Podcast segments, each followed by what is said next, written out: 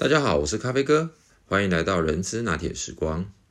今天是农历过完年的第二天开工，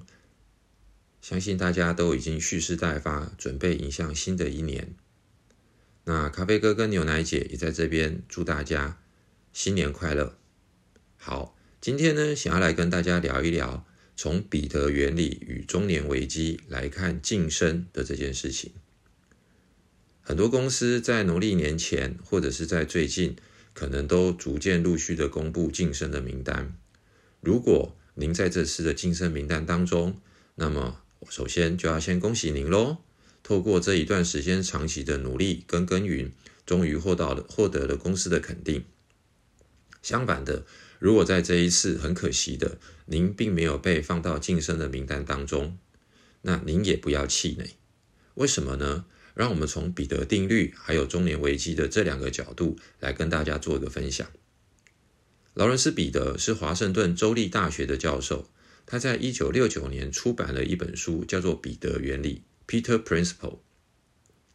在这个书里面，他提到了有几个很重要的关键。最重要的一句话就是：我们每个人都会在某个时间、某个岗位，因为我们具有某种的特质或者是技能。而被升迁，那也因为这样的特质或技能，它会让我们持续的一直往前走，而公司也会因为这样子就一路的把我们升迁，但是我们终究会被升迁到一个我们无法胜任的更高的一个职位，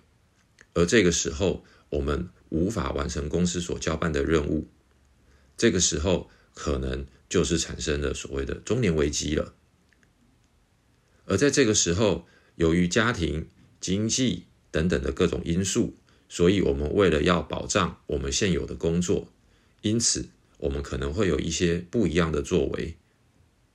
而这些作为可能是无效率的，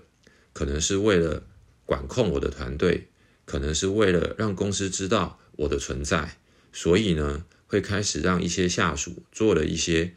文书作业，但是是无效率的。或者是过度的管控很多的细节，甚至于为了要求组织内部的稳定，所以只要求我们的员工只能够听命办事，扼杀创新。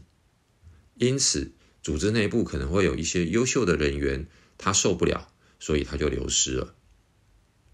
所以呢，从这样的角度来看，我们的中年危机往往伴随而来的，也就是因为过度的快速升迁。但是我们具备下一个阶段的职能是还被完整训练，未被完整训练，或者是我们自己在由于过去的晋升的过程当中沾沾自喜，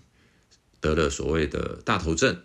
或者是我们以为过去的成功要素、过去的成功的这个能力，能够为我们保持一个历久不衰的竞争力。但是我们回头想一想。从过去没有网际网络的时代，一直到现在知识爆炸的时代，所有的知识的半衰期是越来的越短。可能在二三十年前，我们所拥有的专业能力跟知识，它的半衰期可能可以长达十年，让我们一辈子享用。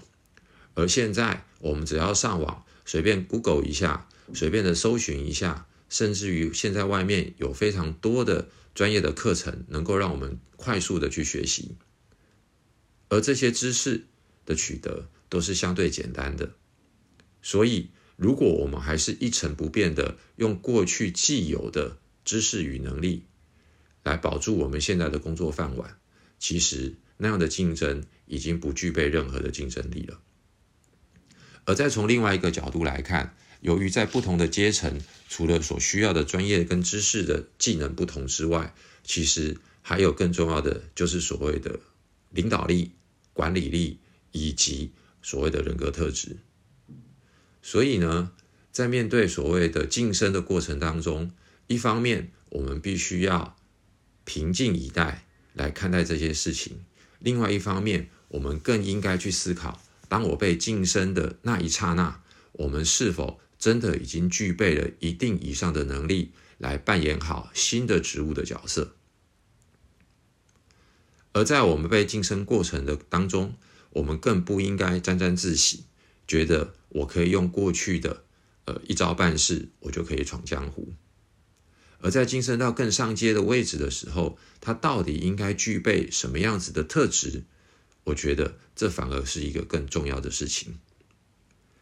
所以很多人到了大概四十岁、四十五岁或者是五十岁的时候，已经面临到所谓的中年危机。那这也就是老子所告诉我们的“祸福相依”。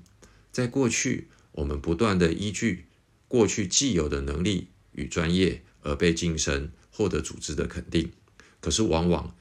由于我们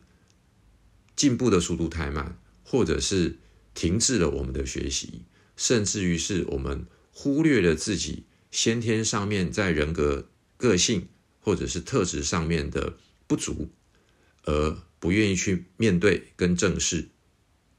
导致于当我们被继续的往上升迁到更高的职位的时候，这些所谓的弱点。也就一一的暴露出来。所以，咖啡哥今天要跟各位聊一下，如何能够把我们的中年危机，还有破除彼得定律的一些做法，跟大家做分享。第一，我觉得最重要的事情是，我们要先了解自我。了解自我可能包含两大部分，第一部分就是我们的人格特质，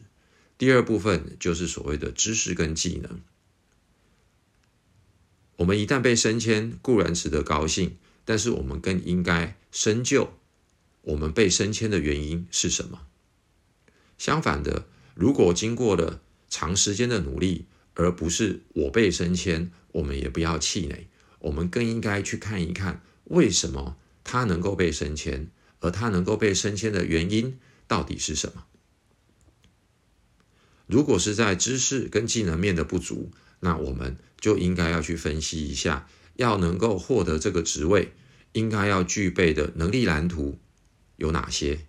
而我们应该要继续的来往这个方向不断的成长跟学习。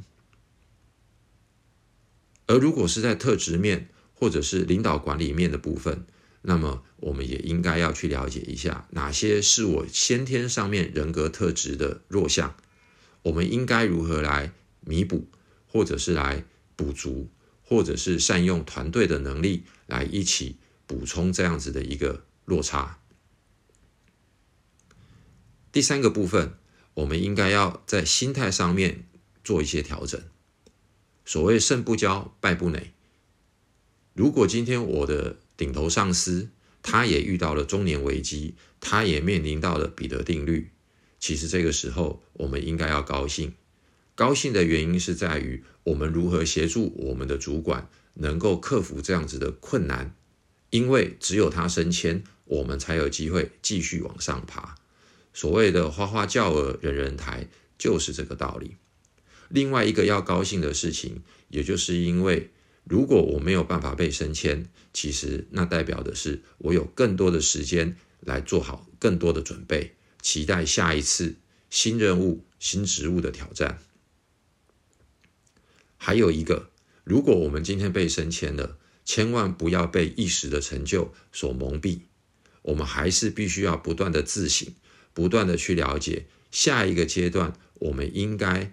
缺乏的能力或特质或经验到底有哪些，在这样的过程当中才能够立于不败之地。否则的话，可能我们的中年危机会非常的早，就比别人要来到。而在这个职场的过程当中，它真的就像一场马拉松。工作是二十年、三十年、四十年，甚至于是五十年的时间。在每个阶段、每个阶段，我们能够尽早的做好规划，而且在心态上做好调整。那么，我相信未来终究有一天，透过我们不断的努力学习，还有调整自我的心态，以及运用团队的力量来补足所有的不足。我们才有可能在职场上立于不败之地。好喽，今天就是咖啡哥很简短的内容来跟大家做分享，